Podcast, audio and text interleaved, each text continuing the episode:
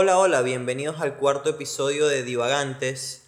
Hoy retomaremos un tema que teníamos pendiente en el episodio pasado. Seguimos conversando acerca de los derechos humanos de tercera generación en este caso y hablaremos de cómo el derecho a la paz puede llevar a la justificación de una guerra. Mi nombre es Alejandro Hernández y estoy con Samuel Tineo. Hola, ¿cómo están?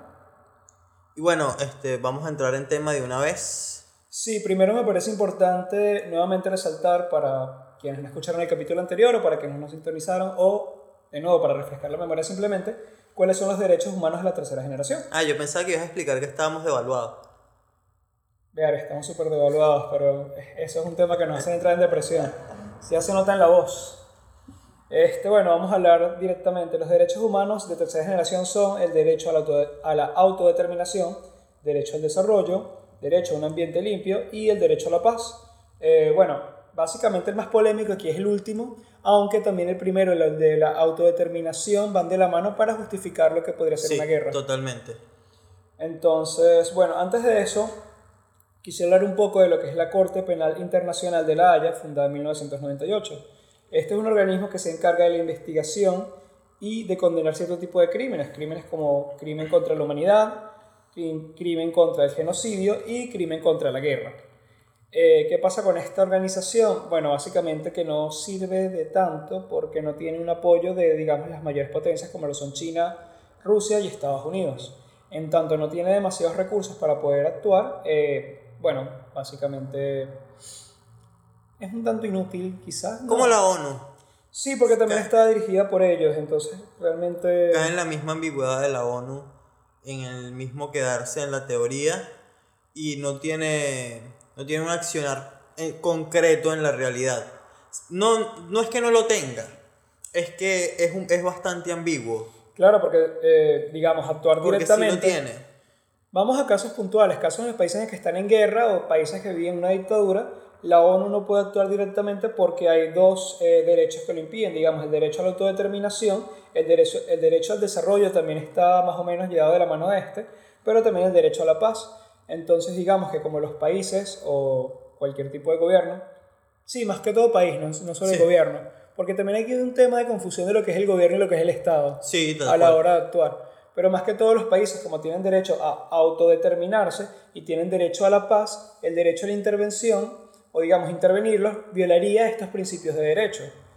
Entonces, más o menos por ahí tú ves que la ONU no tiene mucho campo de acción en estos casos. Igual esto no es, no es tampoco algo generalizado, porque sí se han dado caso al tema de los cascos azules de la ONU y sí no, se han impedido ciertas intervenciones que justamente se han hecho por este tema del derecho a la paz, para, para proteger la paz, en teoría, para proteger la paz de un país, se usa como justificación de la guerra o como directamente como vulneración de los derechos humanos caso, bueno, el 9-11, el atentado a las Torres Gemelas, cómo se discriminó al, al sector musulmán de la población o directamente a personas de etnia musulmana por el atentado con, el, con la excusa o el motivo de, del atentado a las Torres Gemelas.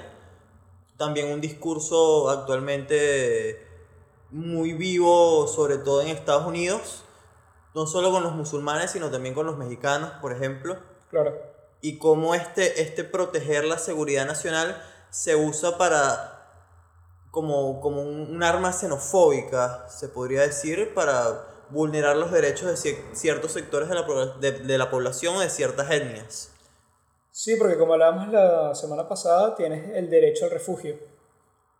Y también tienes derecho, por decirlo de cierto modo, a libertad de culto, etcétera, y tienes un derecho a que no ser discriminado. Entonces, simplemente por tu etnia, por un caso aislado, de repente, bueno, de hecho pasa en muchas películas y documentales que ves que cómo trataron a esta población días después del 9-11. Tal cual. Y, algo, que, algo que va mucho más allá de la legalidad, porque se puede argumentar de que, bueno, este, los inmigrantes ilegales y lo que te dé la gana, pero un inmigrante legal no escapa de esta discriminación y no escapa de este atentado desde el Estado, desde el gobierno mismo, mejor dicho. No, es que tú, por ejemplo, si es mi nombre es K, no soy un terrorista.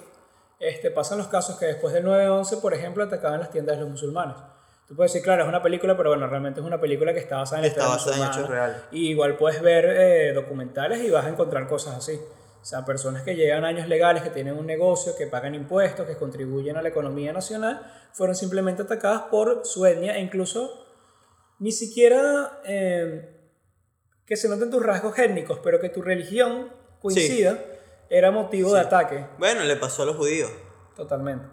Entonces, bueno, es como algo bastante lamentable, pero bueno, ese es un caso particular acerca de la eh, digamos, de violentar los derechos humanos de una persona por un caso aislado. Pero el tema de justificar una guerra con derecho a la paz viene también dado al mismo tema. Por ejemplo, eh, se sufre un atentado, digamos, terrorista, se sufre cualquier tipo de atentado a una nación y eh, esa nación considera que su derecho a la paz ha sido violentado. ¿Y qué hacen para mantener la paz? Contraatacar. Lo que pasó después del 9-11.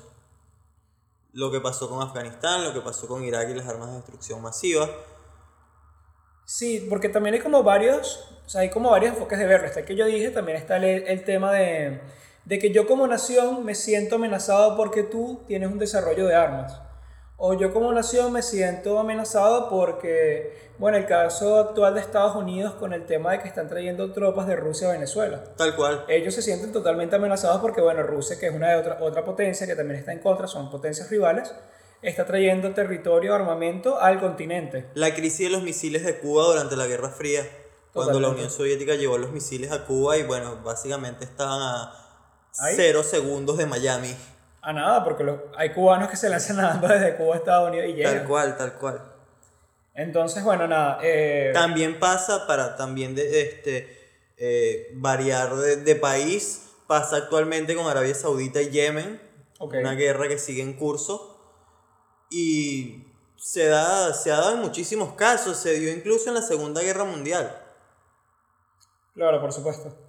No, sí, y bueno, también lo que pasa es que cuando hablamos de violentación de derechos humanos, obviamente los derechos humanos son universales, pero también tienen un punto de partida, es con la fundación de la ONU. Con la fundación y de la ONU. eso vino más que todo a raíz, post de la guerra. Post de la guerra mundial, la Segunda Guerra Mundial. Sí, es bastante interesante el tema, pero bueno, para no extendernos, como hicimos la semana pasada, que fue un tema bastante, digamos, largo, eh, nuestras disculpas por eso. Porque se presta para eso también. Sí, porque es muy interesante. O sea, cuando empiezas a hablar de los derechos humanos, te puedes ir por un lado para otro. Por ejemplo, tú pensaba, uno pensaría que la semana pasada tocamos el tema de los derechos humanos y si la salud es un derecho o es un servicio, y hoy vamos a hablar acerca de la niña que expulsaron de la escuela. Tal cual. Entonces son como saltos que se ven más o menos largos, pero todo está involucrado acerca del tema de los derechos, humanos. De hecho, esto fácilmente podría ser un especial de 10 episodios de 40 minutos sin ningún tipo de inconveniente analizando casos aislados. ¡Qué ladilla! sí, pero a alguien le interesará. Sí, sí, seguramente, seguramente. bueno, nada, es un poco interesante este tema. Bueno, ya para ir cerrando esto, este, creo que se ha dejado un poco claro, que lo dejamos pendiente la semana pasada, por eso no es tan extenso la explicación, de cómo el derecho a la paz y a la autodeterminación de los pueblos, en este sentido que estos pueblos se, pueden hacer lo que les dé la gana, este, no es que puedan hacer lo que, lo que les dé la gana, es que se valen del derecho a la autodeterminación para hacer lo que les da la gana. Claro, porque esta, esta, esta frase cliché, pero que es muy cierta, que mis derechos terminan cuando comienzan los tuyos. Entonces simplemente yo no puedo generar acciones que, violenten tus derechos. ¿Hasta qué punto la población mundial está protegida por estos derechos humanos? ¿Hasta qué punto pueden contar con un organismo externo que los ayude cuando básicamente el gobierno violenta sistemáticamente sus derechos humanos?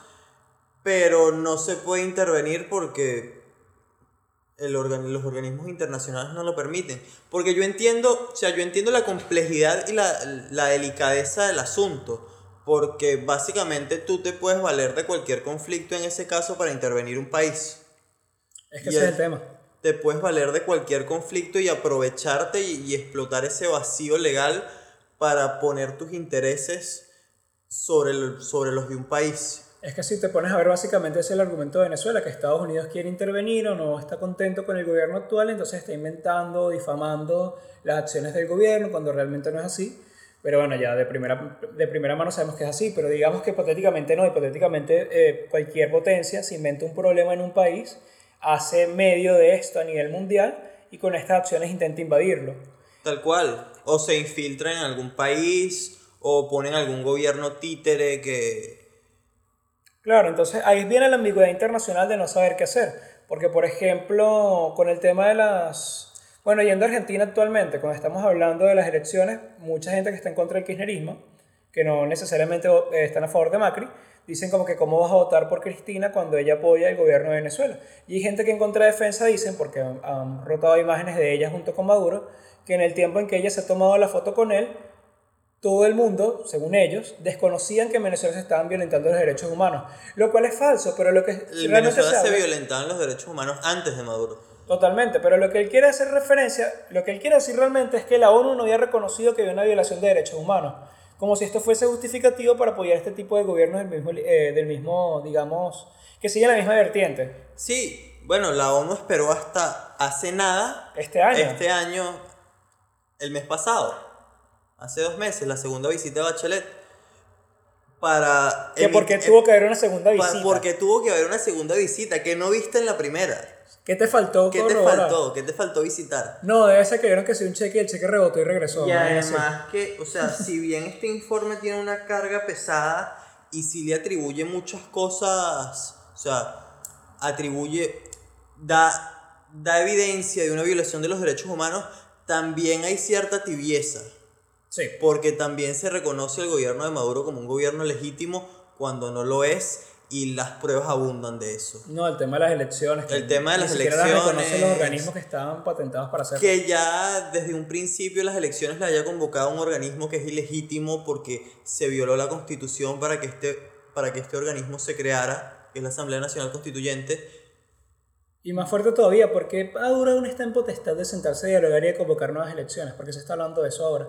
Yo realmente no he estado tan pegado al tema de Venezuela actualmente porque, bueno, tenemos problemas propios acá también Sí, y obviamente. particulares, pero no, yo no consigo sinceramente, y si alguien de acá lo sabe que me lo explique, cómo Maduro puede seguir sentándose a negociar eh, su salida o, digamos, las elecciones, porque la salida lo entiendo. No, pero- yo lo, yo lo entiendo. Yo entiendo lo de las elecciones y entiendo lo de la salida porque eh, es una estrategia política, porque una estrategia política que puedo no estar de acuerdo con ella, no estoy de acuerdo con ella, pero es válida porque básicamente hay que buscar la manera de salir de este peo de cualquier forma.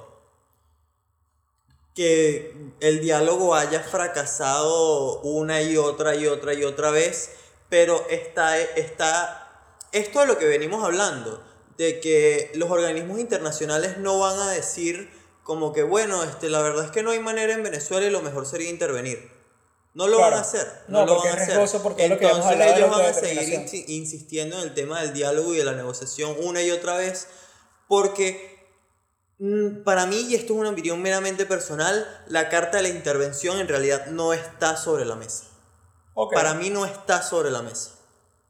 Es que es meterse en un pedo también porque estamos hablando de los derechos humanos, autodeterminación, la imagen política que brinda.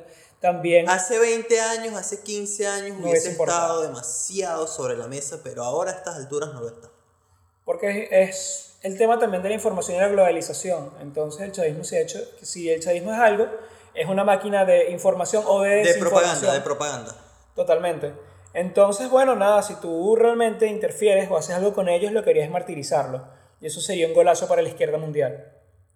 Y bueno, creo que para hablar de, de esto, de la vulnerabilidad, la vulneración del derecho a la paz y como justificación a, muchas cosas, se puede hablar de- del decreto Obama de Venezuela como, como una amenaza para la seguridad nacional de los Estados Unidos, que ahí fue cuando se empezó a correr esta, este rumor o esta posibilidad de una intervención porque ya te están, ya están catalogando a Venezuela como una amenaza para la, para la paz y la seguridad de los Estados Unidos. De hecho, Y ya en tenía- este punto ya se habla de Venezuela como una amenaza para la región. De hecho, no, cuando Obama lanza el informe, de hecho tenía cierta validez continental. Lo que pasa es que obviamente tú no puedes como un país eh, independiente hablar por los demás. Hablar por los demás. Pero también el tema de Obama y lo que dijo lo comentamos en el capítulo 001, que era un tema también ecológico. Sí, Y eso, y eso lo cataloga como una amenaza mundial. Como digo, lo que pasa es que si tú no tienes un organismo como la ONU que lo determine como tal, tú no puedes hablar en nombre del mundo, solo como presidente de los Estados Unidos, por ejemplo. En este caso muy, muy particular. Y bueno, siguiendo con el tema de la ONU, lo que ya habíamos dicho en el episodio pasado, eh, la Comisión de los Derechos Humanos de la ONU está, está presidida por Arabia Saudita, por, por Yemen, por Pakistán. Son miembros de, de esta Comisión de los Derechos Humanos de la ONU. Países que de respetar los derechos humanos muy poco. De hecho, Arabia Saudita está en una guerra con Yemen. Y tú tampoco puedes hablar que si O sea, no es acertado tener una persona o tener a alguien que no es democrático en un organismo de talante democrático o que pretende, eh, digamos, este, defender la democracia, porque no va a pasar, porque hay gente que no piensa así. Por eso Venezuela pasó tantos años discutiendo en la OEA de si estaban violando los derechos humanos, de si Maduro era legal o no. Y muchas veces por voto de aliados políticos, que claramente eran aliados políticos, se llegó a la conclusión de que no, no debían hablar más del tema cuando había gente muriendo en las calles bajo protesta. Entonces, por eso estamos hablando de la capacidad de inacción de estas instituciones a la hora de hablar de, derechos humanos de tercera generación. Y como mencionamos anteriormente, para refrescar la memoria, este, el problema con esto es que quienes se encargan de vigilar la aplicabilidad de los derechos humanos son los mismos gobiernos. Y obviamente tú no vas a denunciarte a ti mismo. Exactamente. Entonces, bueno, ya para cerrar un poco este tema en esta parte, bueno, básicamente fue eso. Eh, los derechos humanos de tercera generación no son tan fáciles de vigilar porque los gobiernos, eh, quienes pueden violarlos son los mismos que los rigen. Y hay muchos intereses, eh, digamos, políticos entre diferentes naciones. Como habíamos hablado, derechos humanos son derechos colectivos que se pueden dar dentro de colectivos, digamos, dentro del mismo país, como naciones distintas. Y este derecho de la inacción o de la paz puede tanto como, digamos, si su intención principal es eh, evitar conflictos, puede muy bien generarlos dependiendo de los intereses de cada una de las partes. También esto que acabas de mencionar de que son los gobiernos los que se encargan de vigilar que estos derechos humanos no se vulneren, es, me parece que en este caso es importante mencionar de que se suele decir como que los eh, que la violación de los derechos humanos solo se da desde el Estado hacia los ciudadanos y no de ciudadanos entre ciudadanos entre sí. Es curioso que lo, eh, que lo comentes porque pasa lo siguiente, aquí tengo una información acerca de los derechos humanos, aparte de que son eh, indivisibles, nos, nos comentan que los gobiernos deben encargarse de que se lleven a cabo, los derechos humanos por supuesto, que no sean perpetrados por terceros, es decir, cualquier institución o civil, y generar las condiciones para que se cumplan. Entonces, eh, lo que veníamos diciendo, son los encargados de bregar que esto se lleven a cabo, se respeten, y que nadie los vulnere. Si al gobierno no le interesa o tienes a alguien eh, partidario del gobierno dentro del organismo, caso de Venezuela los colectivos, el gobierno simplemente puede permitir que estas personas hagan estragos eh, a su nombre y simplemente obviarlo, obviar que la acción pasó porque no defiendes a las personas eh, cuyos derechos han sido vulnerados. Entonces se puede hablar de una violación de los derechos humanos desde un individuo hacia otro. Totalmente. Que viene, que viene al caso de nuestro segundo tema. Sí, por supuesto. Este, el tema es muy puntual. Estamos hablando de la niña que fue expulsada de un liceo por besarse con otra niña. Entonces, aquí hay un debate muy interesante. Con interesante no me, no, me no quiero decir realmente que las dos posturas sean válidas ni nada. De hecho, estamos, queremos decirlo de antemano porque puede ser muy polémico, que estamos muy, muy a favor de la niña. Sí, totalmente. Eso hay que dejarlo en claro porque ahora me voy a poner polémico yo porque yo suelo hacer este tipo de cosas. Y está bueno para alimentar la discusión. Pero acá yo creo que es bastante claro que se están violentando los derechos humanos de la niña y que hay una discriminación hacia la niña y hacia el hermano que llevó de retruque. Sí, no, pero lo del hermano hay que decirlo. El hermano es eh, un descargue, es una venganza. Para quienes no sepan, el, el, hermano también sufrió las consecuencias de, de, la expulsión de la niña, el hermano lo expulsaron también, a pesar de no tener absolutamente nada que ver en este tema. Claro, o sea, eh, esto es muy, muy popular, pero bueno, la cosa pasó así, la niña se besa con otra, la expulsan, la mamá va, se queja. En el transporte escolar, además, no dentro de la escuela. Ah, sí. Fue en el transporte escolar, no sé si sabías eso. Ah, bueno, no, pero no sabía. fue en el transporte escolar, no fue dentro de la escuela. Ah, pero eso vulnera más el debate que traía, no importa, igual lo vamos a hacer. Pero el punto es que, bueno, la mamá se queja de que la expulsaron y le dicen, ah, bueno, sí, sabes que tu, tu hijo también se va de aquí porque no te quiero en mi institución. Este, el debate básicamente es el siguiente, se dio por redes sociales, más que todo en la red Twitter. Este, hay quienes defienden a la niña porque ha sido violentado sus derechos. Ellos dicen que se, se primero se le discrimina por ser homosexual, que ni siquiera lo sabe porque es una etapa de experimentación. O sea, realmente no está definida como algo aún. Se le discrimina por besar a otra niña. Exacto, por una acción muy particular, ni siquiera por su identidad sexual, porque es una niña. Sí, o sea, sí, sí es homofóbico. No, sí, es, homofóbico. La acción es homofóbica, pero la niña no tiene por qué necesariamente ser gay. Exactamente. igual fue discriminada por eso.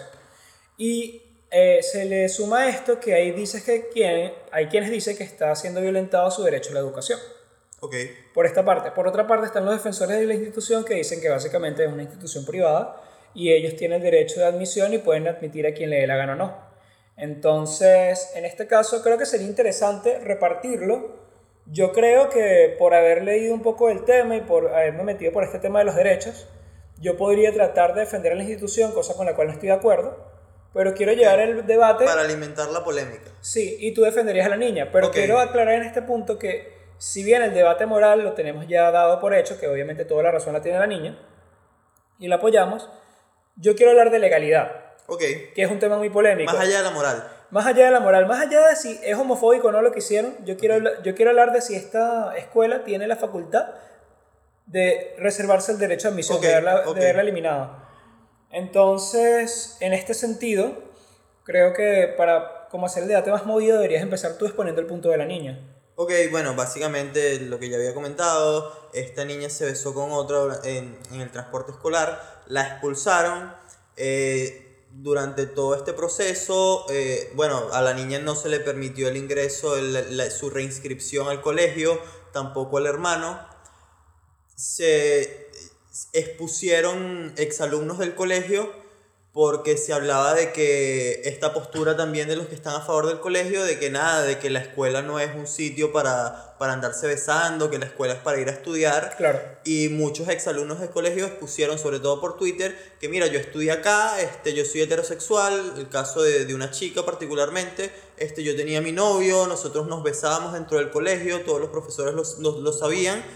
La única, la única llamada de atención por ahí que teníamos era como que no nos propasáramos, este, no fuéramos más allá, porque era un colegio y todo lo demás, todo bien que nos besáramos superficialmente, pero que respetáramos la institución y por ahí la decencia de la institución. Pero todos estos exalumnos concuerdan de que nunca hubo ningún problema porque dos alumnos heterosexuales se besaran dentro del colegio. Claro, pero ahora me estás agregando el dato de que la niña no ni siquiera lo hizo dentro del colegio, sino en el transporte En el escolar. transporte escolar. Entonces, claro, lo que pasa es que aquí también hay una normativa, este, que es la siguiente. Eh, una persona que es parte de una institución, ya sea colegio, llámese lo que sea, mientras porte el uniforme del mismo, está siendo representado por la institución. Sí, tal cual. Y el incumplimiento de alguna regla de la institución eh, es penalizado. Entonces, ¿qué pasa? Cuando tú te inscribes dentro de una institución, tú firmas una especie de contrato. Sí, sí. Eh, un contrato que tiene normas de, digamos, buena conducta. ¿o qué no? Normas de convivencia. Sí, no, pero también de buena, buena conducta, conducta, porque sí. por ejemplo, si tú, digamos, eres mal portado o, o tienes, digamos, demasiadas penalizaciones, el colegio tiene la potestad de reservarse el derecho de admisión y de expulsarte del mismo. Ahora bien, este, obviamente no estamos hablando del caso porque ya previamente expusiste que otros alumnos se habían besado, entonces sí es un tema claramente de De discriminación discriminación. por su, eh, digamos, sexualidad. Y de nuevo, yo insisto en esto porque esto es muy importante y la gente no lo ve. Que tú tengas un acto de experimentación, sobre todo cuando eres niño, cuando eres adulto es como más porque, bueno, o sea, Ya estás como más claro de la sí, estás vaina. más claro, pero cuando eres niño es una etapa de experimentación, estás descubriendo tu sexualidad. Capaz la niña sí es gay o capaz es bi.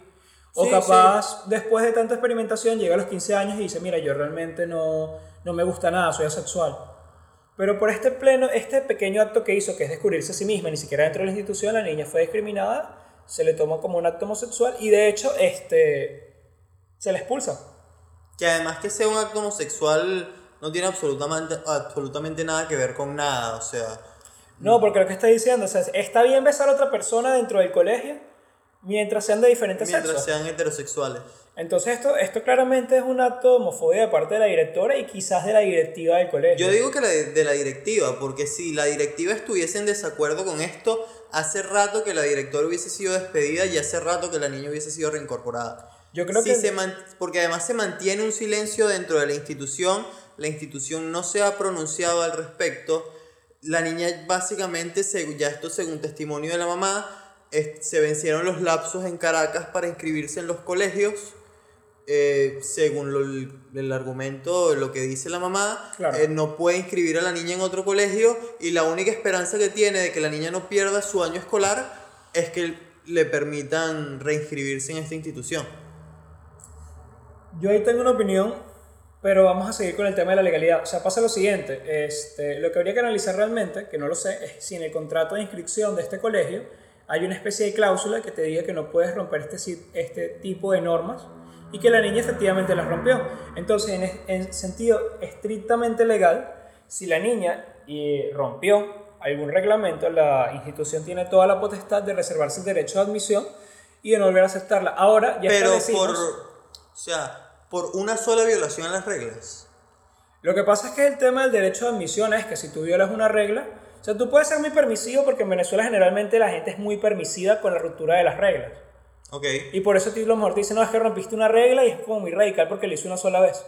De hecho, debería tener una especie de advertencia. Porque de hecho, hasta legalmente, si tú cometes un delito menor, alguna infracción, si tú no tienes antecedentes penales, generalmente la pena e, es mucho menor a si hubieses tenido antecedentes penales.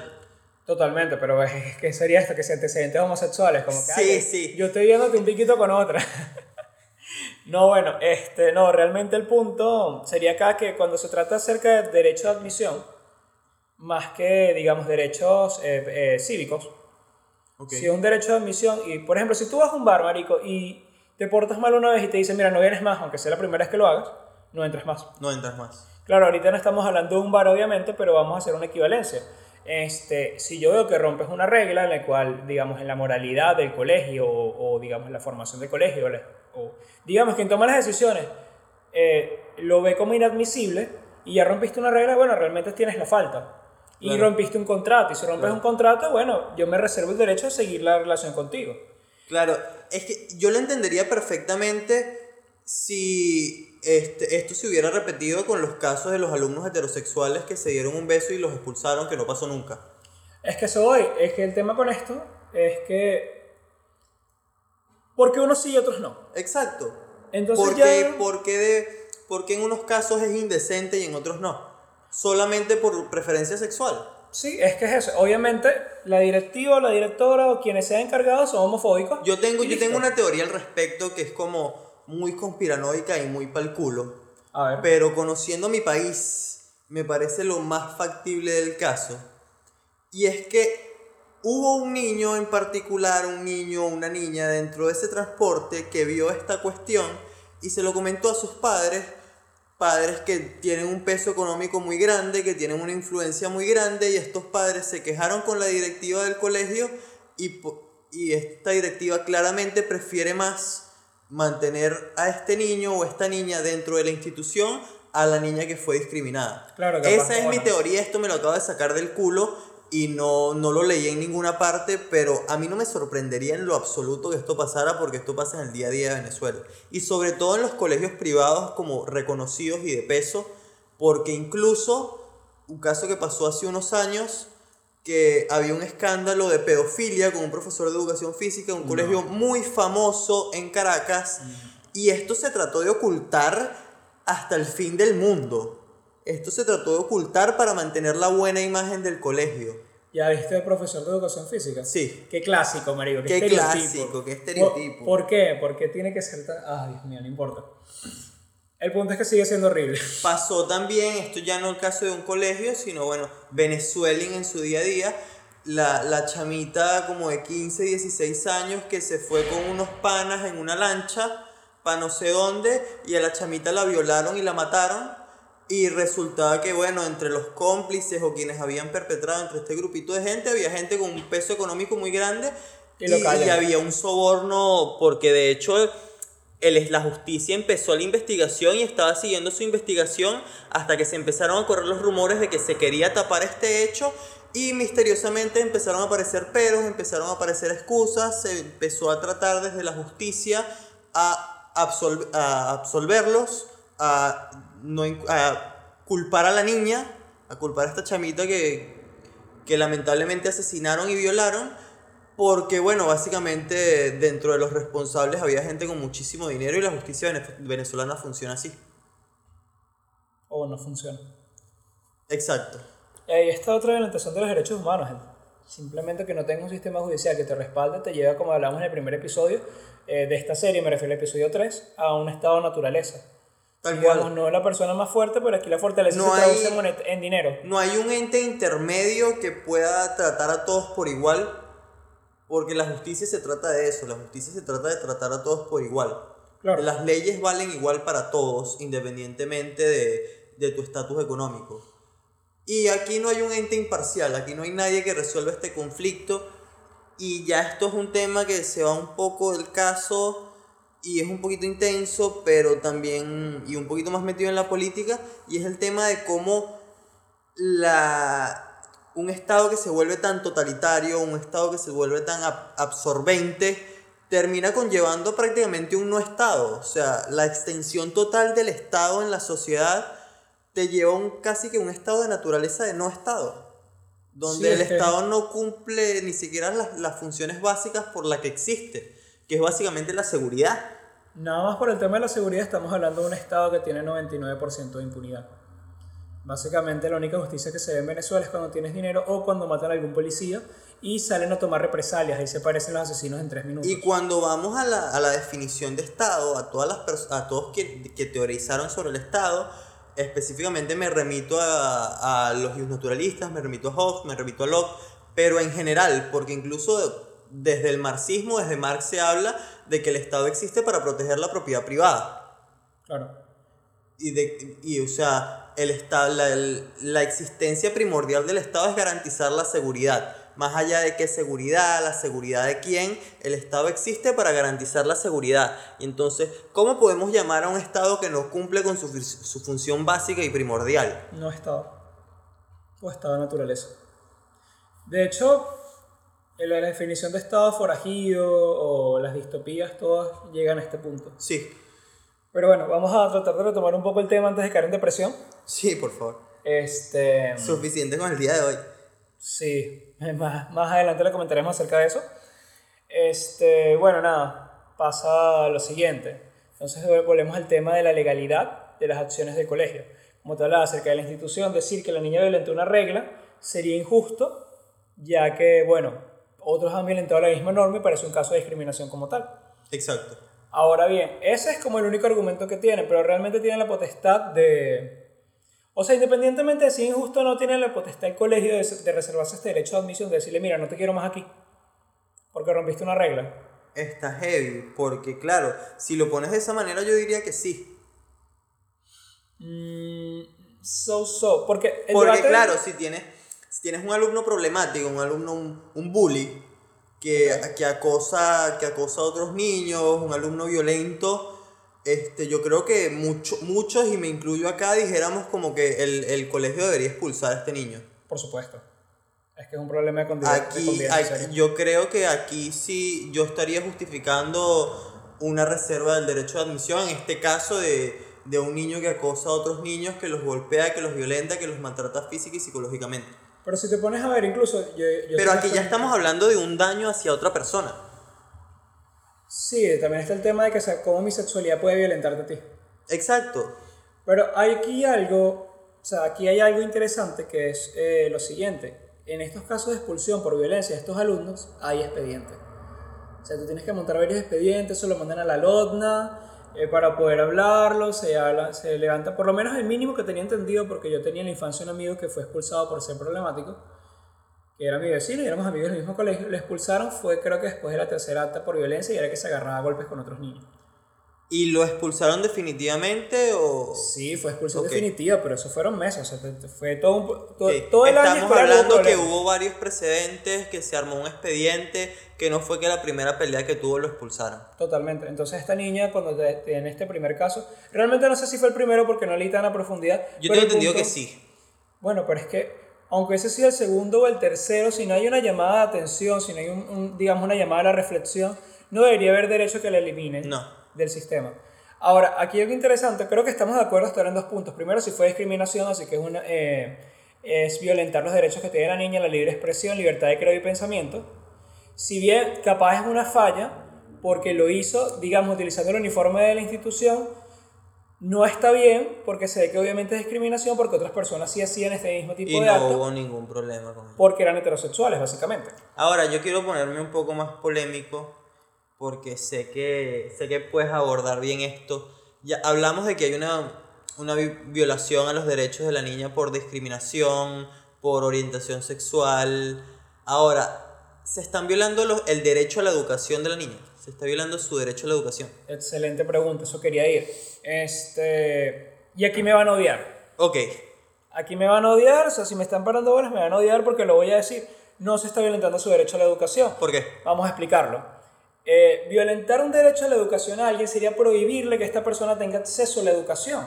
Si bien esta, digamos, este colegio se está, eh, digamos, reservando el derecho de admisión de esta persona, no se le está violentando su derecho a la educación porque la persona perfectamente puede acudir a otras instituciones, tanto privadas como públicas, para seguir haciéndolo. Si bien es triste que te saquen, digamos, a mitad de año y está muy mal hecho, y de nuevo, yo no quiero meterme en la parte ética porque ya dijimos que la niña la tiene toda ganada, Claro. Eh, hablamos de legalidad. Legalmente, para mí, en mi opinión, yo, Samuel, creo que no se le está violentando su derecho a la educación porque no es la única institución en el país ni la única a la que la niña puede tener acceso. Ahora, al hermano, yo creo que al hermano se podría decir que sí porque está pagando repercusiones de acciones que no tuvo. Y ahí es como más fuerte todavía. Pero si ya desde un principio estamos diciendo que no es justificable la expulsión de la niña por la supuesta acción que tuvo, lo del hermano da igual en este aspecto, porque... Ok, podemos dejarlo de lado. Solo que lo del hermano me indigna un poco más porque es que ni siquiera hiciste nada. O sea, no hiciste Pero es que lo de la absolutamente niña no está mal.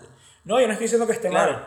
Pero digo que yo, digamos, puedo tratar de justificarlo Claro. este, por legalidades por las cuales no concuerdo, Claro. pero puedo tratar de explicarlo. Sí, sí, pero lo del hermano, ¿con qué. ¿de dónde me agarro con lo del hermano? Ahora, cuando dices que me parece esta pregunta muy interesante, cuando dices que no se le está violentando el derecho a la educación porque tiene, tiene acceso a otras instituciones, no estaríamos hablando acá de que, claro, aquí hay, hay una permis, o sea, no hay una violación del, de los derechos a la del derecho a la educación de la niña por parte del Estado Claro. pero no lo hay, o sea, ¿no crees que sí lo hay particularmente desde esta institución hacia la niña? Ah, claro, pero si ya partimos del tema de la discriminación y todo lo demás. Lo que pasa es que viene ligado a una opinión muy particular que tengo, Ok. Que es que si, y capaz me odian también por esto, que es que si a mí no me quieren en un sitio, yo no regreso para allá. Yo estoy totalmente de acuerdo contigo. Y es, Y- es triste, es triste porque, coño, esta niña tiene derecho a estudiar ahí, ojalá esta niña pudiera estudiar ahí y, y sin que esto le trajera ninguna repercusiones. Pero yo creo que esta niña, aunque la acepten, va a maltripear muchísimo. Va a maltripear muchísimo porque este, yo creo que esta discriminación se va a mantener en el tiempo. Se va a perpetuar. Y no solo de parte de los profesores, porque estoy seguro que más de uno va a ser sendo mamagüevo con la niña. Los Más que- de uno, sobre todo los que, los que están de acuerdo con la posición de la institución, sino también de parte de los alumnos. A mí no me sorprendería en lo absoluto que la niña por ahí nunca en ningún momento cayó en, en bullying y ahora sí lo haga. Totalmente. Claro. No, el chiste estúpido es como que "Ah, ahora sí te dejan venir, jajaja". No, no, y, Y misma, discriminación sexual. No, yo también lo pienso así, o sea, tipo, debe haber profesores que estén en contra de esto, pero no lo van a manifestar porque no quieren perder sus trabajos, pero los que sí, hoy, vamos a ser hipotéticos, vamos a decir que, que digamos, ellos van como a juicio, llenan a la LOTNA, la LOTNA como que reconoce los derechos de la niña, y esto termina en la expulsión de la directora. Esta directora tendrá amigos profesores, estos Sí, profesores la van a evaluar a ella, y la van a odiar. La van a odiar. Y le van a, va a bajar, va, a pasar con bajas notas, por ejemplo. Y Esto más, más de un padre también va a decir como que no te juntes con esta niña porque es lesbiana. No, y la pueden discriminar totalmente. O sea, de frente le van a hacer un bullying increíble. Y yo creo que ella debería irse de ahí. Yo creo que deberían llevar a instancias legales, pero que ella no regrese. Sí, o sea, Que jodan la hay- tienen que pagar y no, para mí no solo la directora, sino la junta directiva también tiene que pagar.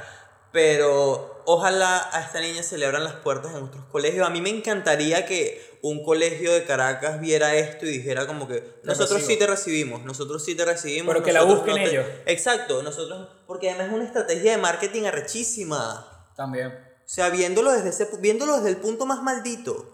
Es una, estrategia, es una estrategia de marketing arrechísima, pero lo que pasa es que la sociedad venezolana es demasiado conservadora. La sociedad venezolana, Y en el peor sentido. la, la sociedad venezolana es súper homofóbica. No estoy diciendo que todos los venezolanos, porque no generalizo de esta manera, pero la gran mayoría sí. Sí, no, la- la- una cultura homofóbica totalmente. Este, Y es algo que se ve en absolutamente todos los sectores de la sociedad. Solo que, claro, en este caso los, la, la clase más alta o media alta, lo que queda, los cuatro gatos que quedan, este, obviamente tienen más poder sobre eso, o sea, su homofobia puede repercutir de mayor manera en, los demás porque hay un poder económico de por medio. Claro que los avala.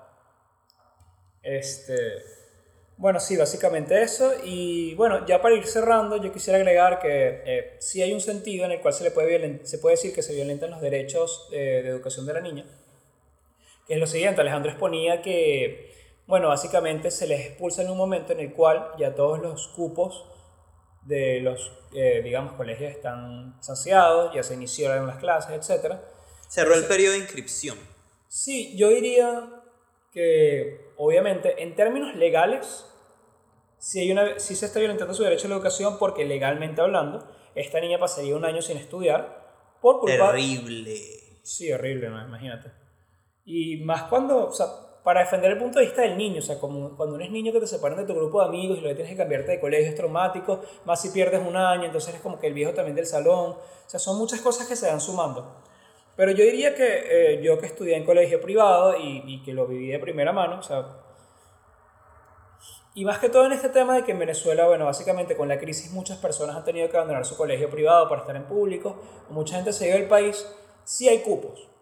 Okay. Y yo estando en colegio privado te digo como que, mira, yo, yo he visto entrar a gente a mitad de año, eh, a mitad de, digamos, el primer trimestre, o sea, siempre debe entrar gente porque siempre hay como cierta receptividad, porque obviamente al colegio le conviene cobrar más. Pero yo obviamente hablo sin, sin, una, sin una información completamente veraz porque no, no estoy claro del tema.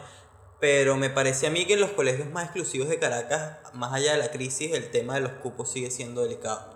Ah, no, bueno, me imagino con cierto grado de exclusividad, pero lo que quiero decir es que eh, la niña de quedarse sin estudios realmente no lo va a hacer. Porque en cualquier lugar va a conseguir. Okay. Para este año. Después solventar Pero el qué tema. chimbo que puedas pagar la, la mejor educación posible para tu hija y que no puedas porque son unos malditos homofóbicos. No, totalmente. O sea, de nuevo, en la parte moral la pierden totalmente. O sea, no, no hay nada que defenderles a ellos. Pero legalmente, oye, eso. Igual legalmente aquí la niña sigue teniendo razón porque Sí. legalmente pasó el periodo de inscripción. Está muy mal lo que están haciendo con ella. Está súper mal. terrible. Lo que digo es que de forma fáctica sí puede conseguir donde estudiar y eso está bien por ella. Aquí de nuevo la legalidad la sigue perdiendo el colegio. Y como habíamos defendido anteriormente, aquí el colegio lo pierden casi todo. El derecho de admisión puede aceptarse o no. Díganoslo ustedes, porque realmente es algo delicado. sí. Yo diría que en cierto punto puedo apoyarlo, pero no porque sé que de trasfondo está un tema homofóbico. Sí. Así que no puedo apoyar esa vaina. Y por otra parte está el tema acerca de si se violenta su derecho a la educación. Ay, en legalidad sí por lo que expone la madre, pero el derecho a educación en su totalidad no está negado porque el Estado no le está No, negando educación. Estado no. Solo Tal esta cual. institución se la está negando. Exacto. Así que no diría que se ha violentado Aquí hay un la caso de una violación de derechos humanos en- de un ente en particular contra este, una ya no violación, hablando en términos generales, en términos del Estado, por esto, esta dicotomía de la que estábamos hablando, de si el Estado, solamente el Estado puede vulnerar los derechos humanos, si una institución en particular o una persona puede vulnerar los derechos humanos de otra, and so on, and so on. Claro, pero entonces aquí regresamos al tema de que este, el Estado es el encargado de garantizar que cualquier individuo o institución no viole los derechos humanos de otra persona. Así que en última instancia este problema también es estatal. Hay una ausencia de- del Estado. Hay un no Estado como todo en Venezuela, ¿no? No hay, no hay nada, no hay derecho, no hay ley, no hay nada. Pero bueno, esto fue Divagantes en el capítulo número 004, hablando acerca de los derechos humanos de tercera generación y hablando del caso particular de la niña. Si tienes alguna opinión, si te pareció que fui demasiado controversial o te pareció que fuimos demasiado blandos, porque... demasiado tibios. Exacto, puedes dejar tu comentario perfectamente. ¿viste? Particularmente nos parece un tema muy polémico. Hay cierta ambigüedad conceptual en el término legal, no moral. Exacto. Pero bueno, déjenos sus opiniones. Pueden seguirnos en nuestras redes sociales. Arroba Samuel Tineo en Twitter. Arroba Alejandro H3 en Twitter. Y- Arroba Divagantes en Twitter.